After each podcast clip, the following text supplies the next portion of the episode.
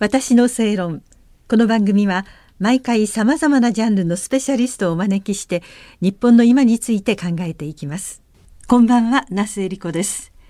え月が変わって3月1日ですね。え3月弥生。本格的な春に向かってなんかこうワクワクするような楽しい話題が出てくるといいなと思うんですけれどもどうなんでしょうかね、えー、今夜はですねスタジオにお越しいただきましたのは今月の25日に贈呈式が行われます。第21回正論新風賞を受賞されました作家の武田恒康さんです。遅ればせながらおめでとうございます。ありがとうございます。はい、はい、12月に発表があったそうですね。はいいや、最初はあの、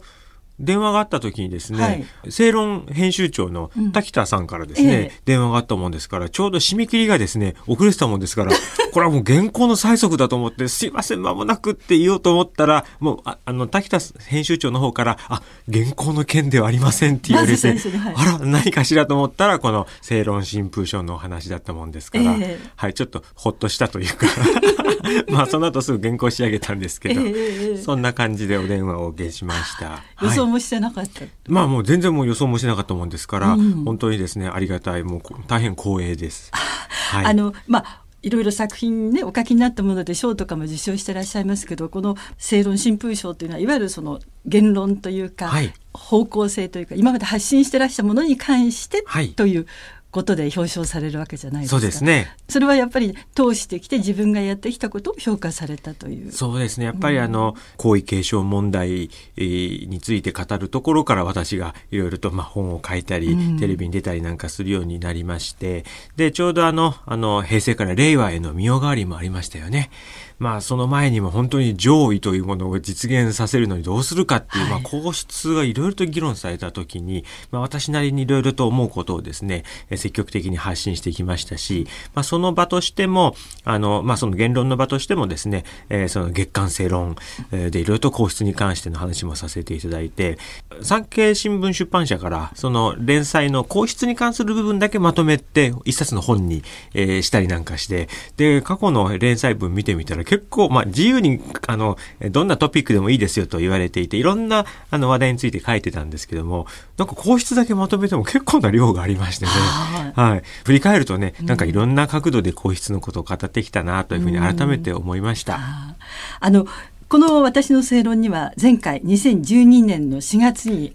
ご出演いただいて、はい、そうですね、まさにその時そういう皇室の問題とかたくさんお話を伺いましたけど、はい、あの時はまだ独身でいらっしゃいますよね。はい。随分生活もお変わりになりましたそうですね。もう今もう娘もね、4, 4歳になりましたのでね。可愛いですか。可愛いですね。笑顔はお父様です。あの、その当時は、やっぱり書くとかいう仕事が中心だったと思うんですけど、そうですね。今はもうそれこそ YouTube だなんだなとメディアがすごく増えまして、はい、武田さんもいろんなところで発信してらっしゃいますでしょ？そうですね。あの時はまあ、まあ、今私がやってる例えば武田恒康チャンネルとかを YouTube を中心に番組やってますけど、はい、それもちょうど始まるか始まらないかのぐらいの時ですし、うん、ツイッターなんかもあんまりその言論を戦わせるような感じのメディアじゃなかったですもんね。そうですよねたわいもない話をみんなしてる ような感じでまさにつぶやくという感じで。でね、今つぶやくどころか政治を動かすみたいな感じになっちゃってますからね。ですからもうあの2012年の頃と今では IT で出てきたいろんなメディアがどんどん増えてきて、うん、で YouTube がドーンとブレイクして、こっから動画かと思いきや、うん、なんか去年ぐらいから、なんかラジオが今後、あの、重要になるんじゃないか、音声メディアがこれから来るんじゃないかみたいな、はいはい、そんな話が出てましたもんね。うん、そこで最近はクラブハウスとかね、クラブハウスね。はい。はい、やってらっしゃる。あ、私やっててですね、結構フォロワーもいて、番組とかやってたんですけども、実はですね、あの、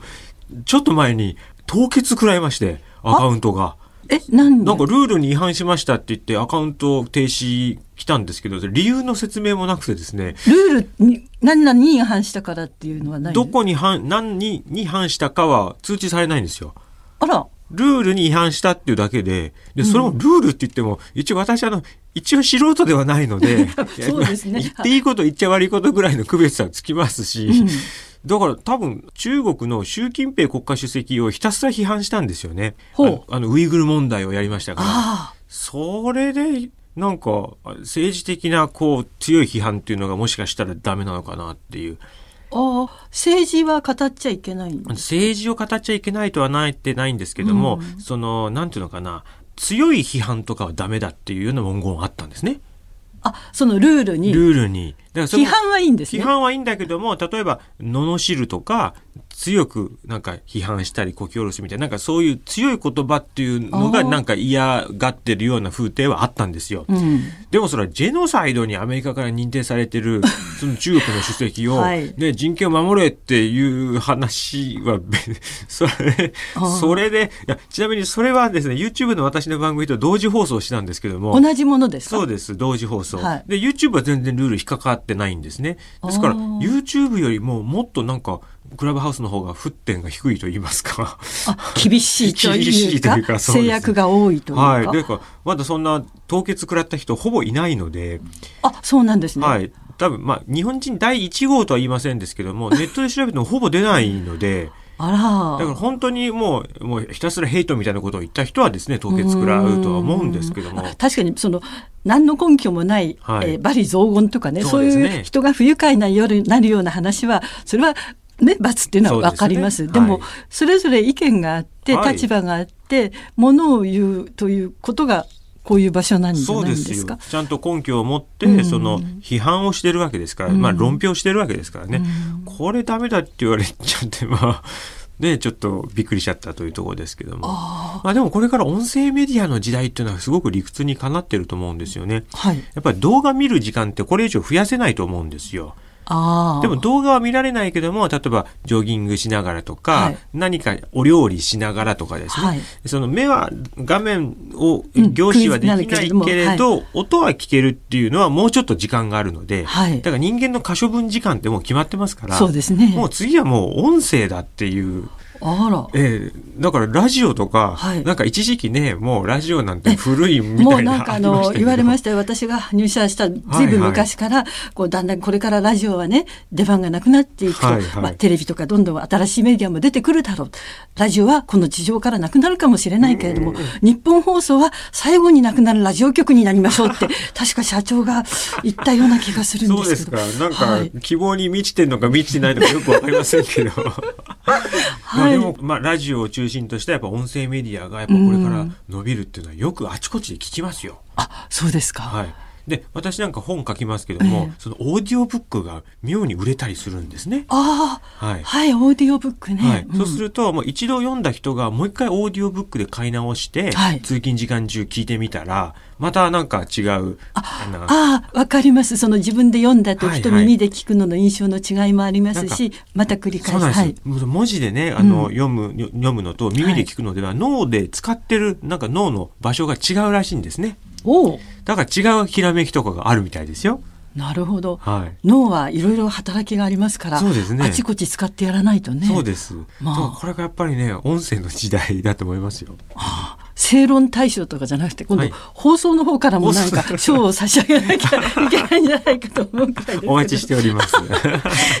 あすいません。なんかあの時間が来てしまいました。もう時間ですね。はい。あのまた次回、お話伺わせていただきます、よろしくお願いいたします。ありがとうございました私の正論お相手は那須恵理子でした。